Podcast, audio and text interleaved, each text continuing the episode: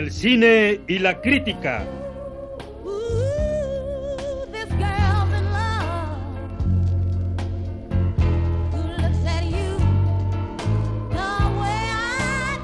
Lázaro, levántate y anda a ver si empieza la tanda.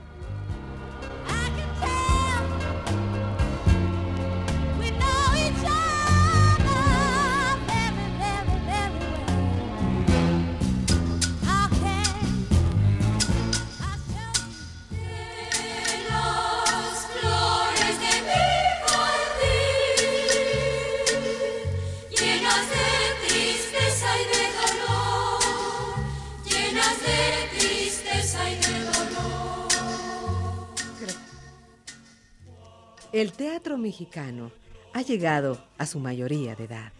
El teatro mexicano se ha enfrentado a una breve crisis, breve por crisis y crisis por breve, que se ha dado en llamar la época de oro de la crisis del teatro nacional.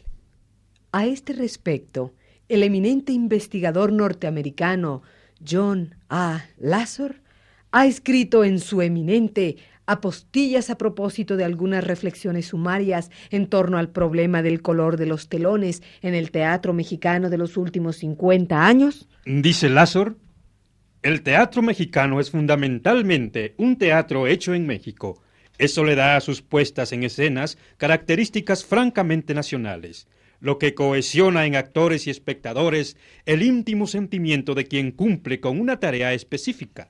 El teatro mexicano, así, únicamente considerado, no es sino el esfuerzo de unos mexicanos que, haciendo teatro en México, se han declarado seriamente como amantes del teatro y de México. Bueno, pero ¿y a qué viene a cuento esto?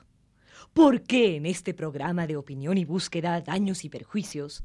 ¿Por qué en este programa se está examinando el problema del teatro mexicano. Porque Daños y Perjuicios es un programa de vanguardia que necesita del impulso de vanguardia. Porque Daños y Perjuicios presenta ahora las primicias, las primicias del Festival Instantáneo de Teatro Mexicano Eterno. Un festival que tiene de todo y además lo suyo propio. Vamos a ir entrevistando a varios de los más destacados teatrófilos de este país que a su vez ofrecerán algunos de los instantes consagrados de su producción. Pero antes, un comercial.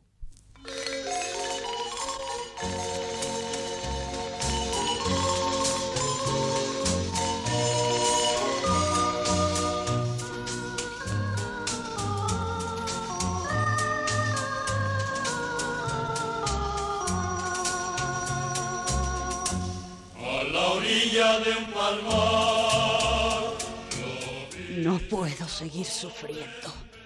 No tolero estos instantes de intensa soledad. El dolor asciende como si se tratara de la deuda pública. El dolor corroe mi corazón.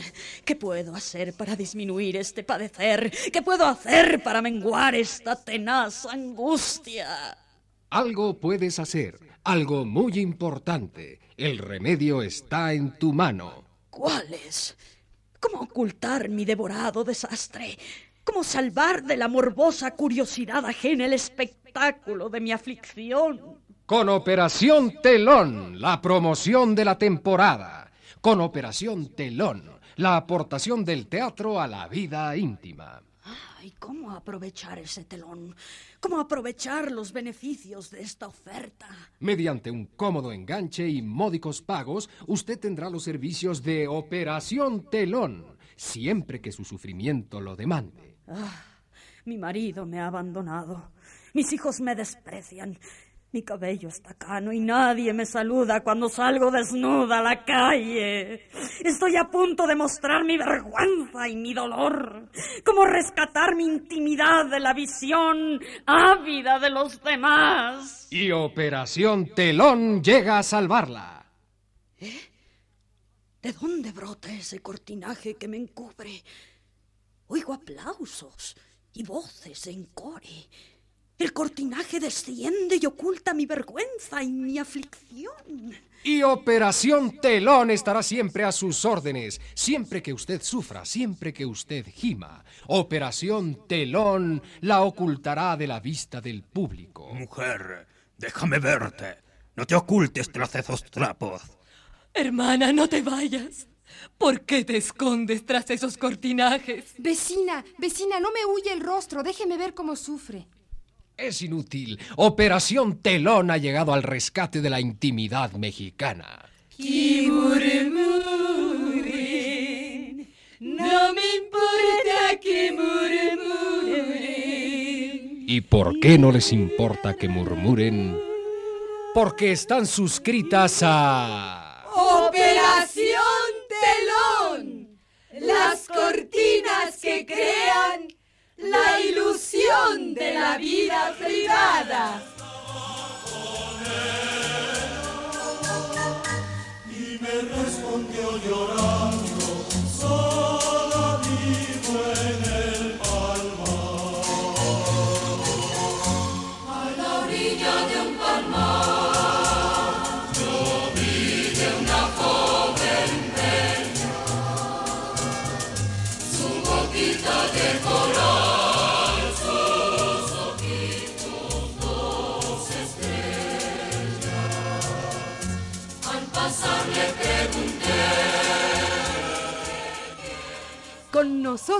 El primer dramaturgo entrevistado. En cuanto usted lo vea, lo va a reconocer. Por lo menos va a saber que lo acaba de ver hace un segundo.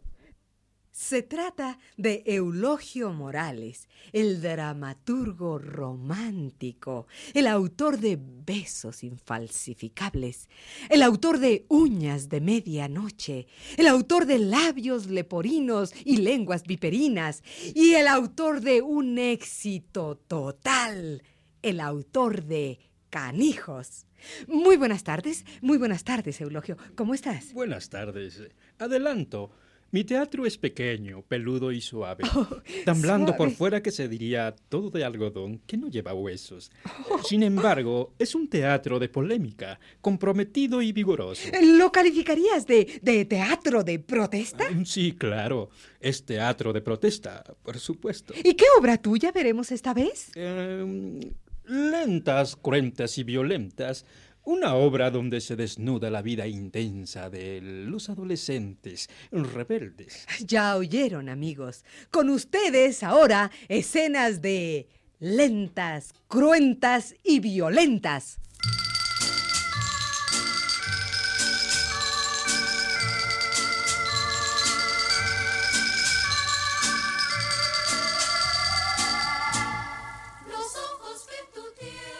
Sociedad no nos comprende. Siento la incomunicación que cae sobre mis hombros. Nunca debí quedarme tan sola y desamparada. ¡Ay, ay! Aquí viene la maestra. Ella es tan comprensiva. Señor, un momento de seriedad. Algo terrible ha pasado. Ay, la sociedad cruel y rencorosa se ha dado cuenta de que yo las comprendía a ustedes y eso no se perdona. ¡Ay, no! Nadie perdona a los nobles espíritus, señor. Pero, ¿qué es lo que quieren de nosotras? Somos infelices, somos débiles, somos mujeres y somos femeninas. Protestamos contra la incomprensión, la guerra, la muerte y el hambre. Somos rebeldes. ¿Qué es lo que quieren de nosotras? Cielo, ayúdame.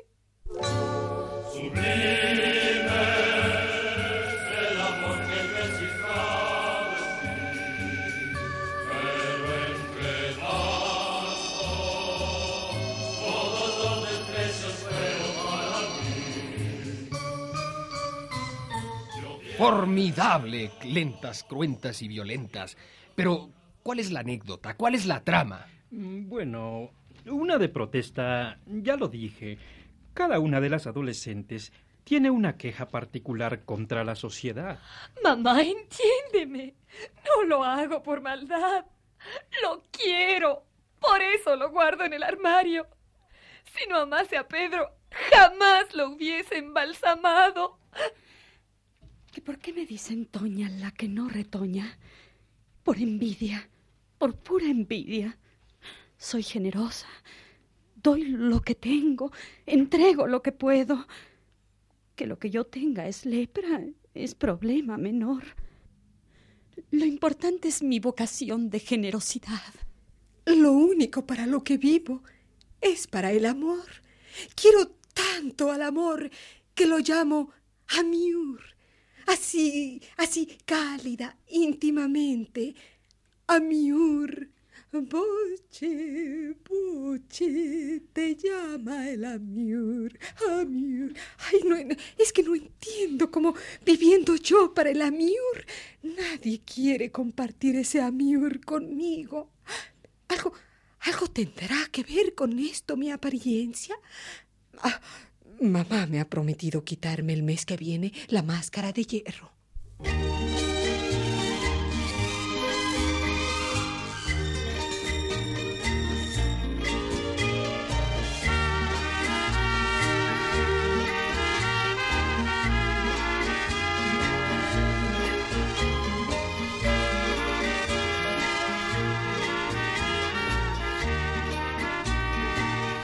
Pues este festival instantáneo del teatro mexicano eterno está resultando sensacional. Y ahora les informamos del servicio formidable que Daños y Perjuicios, el programa absolutamente genial de la Más Media, ofrece. Consejos dramáticos a domicilio. Querida amiga, ¿sabe usted por qué le va mal en la vida? ¿Sabe usted la causa de sus fracasos? Eh, la causa es sencilla. Sus escenas dramáticas están mal actuadas. ¿Cómo quieren ustedes retener al esposo infiel si le hablan de esta forma? No te vayas. Te juro que te amo. Quédate, que si no sufro. Y es que así soy, sufrida. Mira, sé que me eres infiel y que no me has buscado por mi belleza, ni por mi palmito, sino por mi dinero. Pero te perdono, te perdono con tal de que te quedes, a que no te quedas. Honestamente, amigos, con esa técnica es imposible que se triunfe en el sentimiento y se ligue en la emoción. Marque usted el 548-1157 o el 548-1158 y recibirá nuestro servicio máximo. Consejos dramáticos a domicilio. No se olvide, saber sufrir es poder triunfar.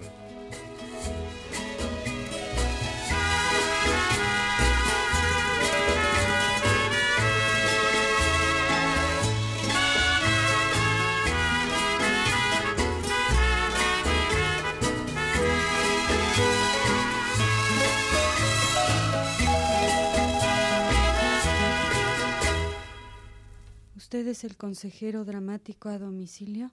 Sí, claro. ¿Cuál es su problema? Ah, mire, mi familia me ha declarado loca para quitarme la fortuna. Toda mi familia está empeñada en hacerme declarar loca. Mi padre, mi madre, mis hermanas, mis hermanos, todos me llaman loca.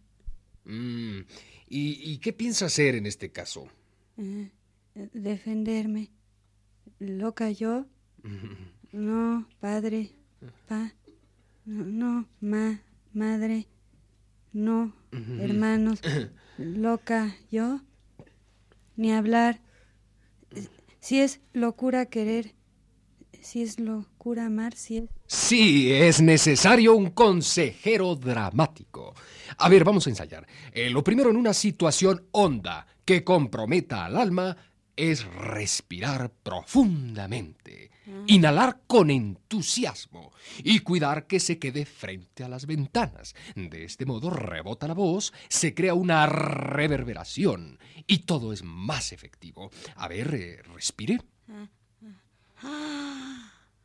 Ahora lance la voz. No se fije en a quién le grita, sino cómo le grita. A ver.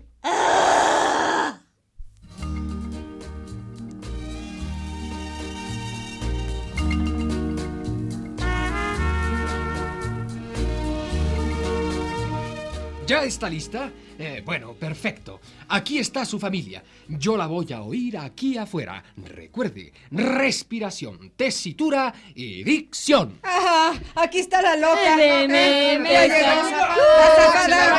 ¡Al manicomio! ¡Ya al manicomio! Estamos hartos de ella, la castañeda. Castañeda, no Ya, aguanta, basta, hombre. no, La loca está. La loca. ¿Loca yo? ¿Demente? ¿Una mujer demente podría vocalizar así? Enajenación.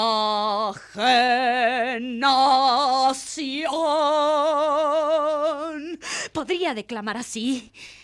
Desde el fondo de ti y arrodillada, un niño triste como yo nos mira. Loca yo, locos ustedes con su ambición de dinero, con su torpe deseo de no querer ver de la vida sino la podredumbre, sino la fealdad.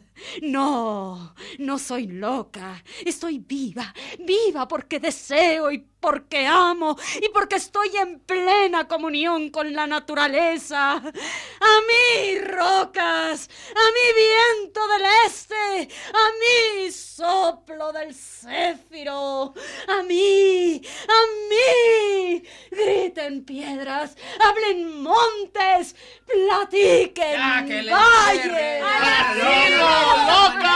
¡Está loca! su casa, que! Me llevan, me llevan, pero en pleno uso de mis facultades dramáticas. Voy, pero como actriz, no como loca. Gracias. Gracias, servicio de consejeros dramáticos a domicilio. ¿Loca yo? ¡No! ¡Actriz!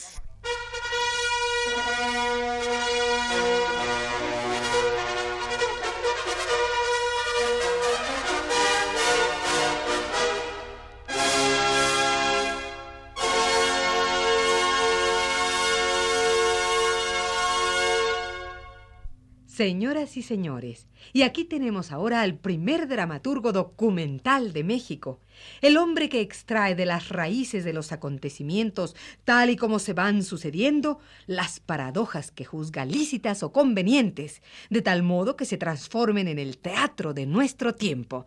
Em, Lamento tener que decir así las cosas, pero no me es fácil convencer a don François Plaguer de que me escriba mejor los scripts. Y todo este tiempo nos hemos estado refiriendo a Alberto Fresnillo, el autor de Pintor que pintas con amor, la dramatización del martirio de Martin Luther King. Dieta de amor, la dramatización de la vida de Mahatma Gandhi y Serruchos y clavos, la dramatización de la vida del más famoso carpintero del mundo. Pedro Infante. Ah, no exactamente, no exactamente. Eh, bueno, basta de exordios. Eh, ¿Qué tienes que decirnos, Alberto? Eh, bueno, primero que nada me da muchísimo gusto poder tutearme contigo, porque es la primera vez que te veo en mi vida, pero entiendo que así es mejor porque da idea de mucha confianza. ¿no? Eh, ¿Qué preparas? ¿Proyectos, planes, utopías? Una obra, eh, una obra genial. Candidato. Candidato será la pieza cumbre del teatro documental. Este, es, si se trata de una cosa subversiva, mejor no nos cuentes el argumento. Eh, no, no, no, para nada, para nada. Subversiva. Eh, será viceversa. No, eh, se trata de la vida de quien fue eterno candidato a la presidencia, don Nicolás Zúñiga y Miranda. Eh, como tú sabes. Eh, claro, lo sé todo. No en balde soy animadora estrella de televisión. Como tú sabes, y mejor que yo, don Nicolás Zúñiga y Miranda fue un gran hombre que siempre se lanzó contra don Porfirio inútilmente. Este es un homenaje a su heroica lucha y a su fe en la democracia. Mm, ¿Y, y cuál sería la moraleja? Que así vayas a perder en las elecciones, de cualquier modo ya pagaste con la historia. Y eso bien vale una derrota. Ah, muy bien. Bueno, y aquí viene, amigos, un momento desafiante de la nueva pieza del teatro documental. Candidato.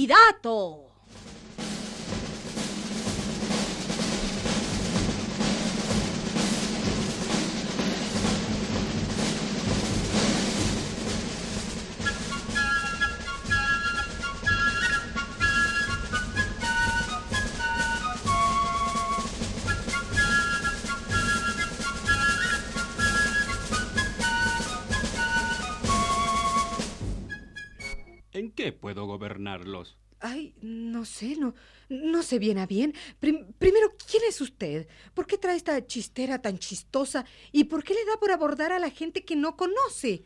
Porque al autor del script se le olvidó que este es un programa de radio y que hay que explicar los contextos. Estamos a principios de siglo y un hombre muy alto entrevista a la gente en plena calle de Plateros.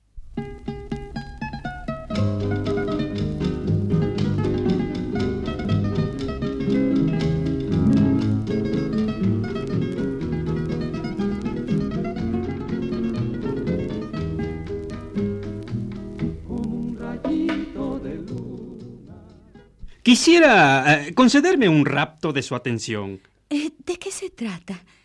¿De qué se trata? Ah, ¿Usted es mi pretendiente? Ah, ¡Qué abordaje tan galante y galano! ¿Ha, ha habido muchas mujeres en su vida? Eh, ¿Las novias pasadas son copas vacías? ¡Ah!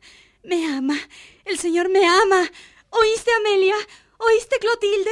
¿Oíste, Rosario? Lo oímos perfectamente, pero como no vino Rosario, nuestra afirmación no es tan convincente. Ah, ¿Y por qué me ama, señor? ¿Por qué me ama?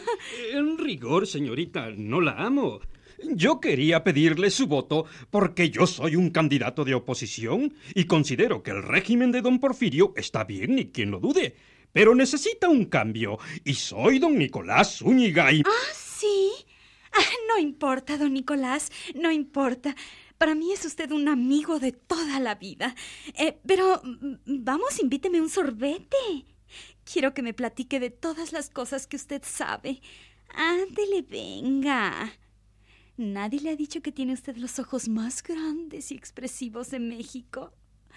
Nicolás, Nicolás. ¿Quién le da más? Señorita, usted me confunde. Yo solo le pedía su voto. Este teatro es documental, no romántico. Aquí debía usted preguntarme qué opino yo de Río Blanco y Cananea. No me gustan como sitios para la luna de miel. Río Blanco, Cananea. No, mejor vámonos a Pátzcuaro, que todavía no está de moda. Ándele, venga. Eh, señorita.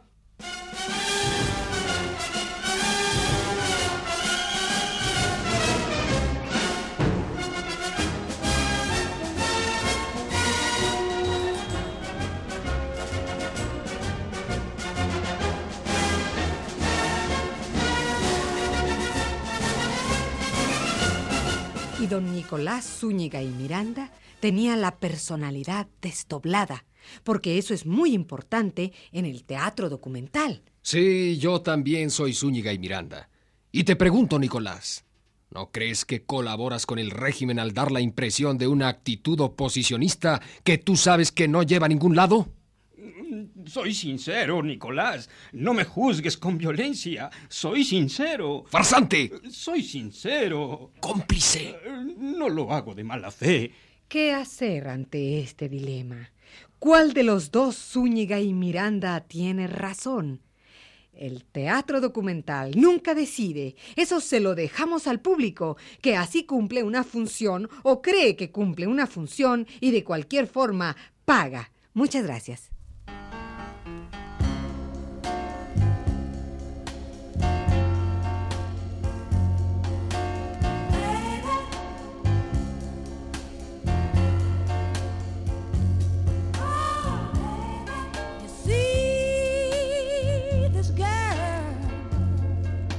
El cine y la crítica.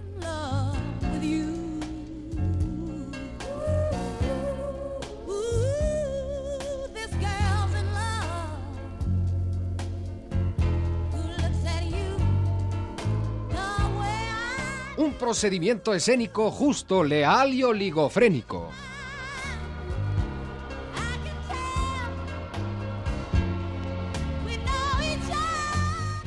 Reparto notable.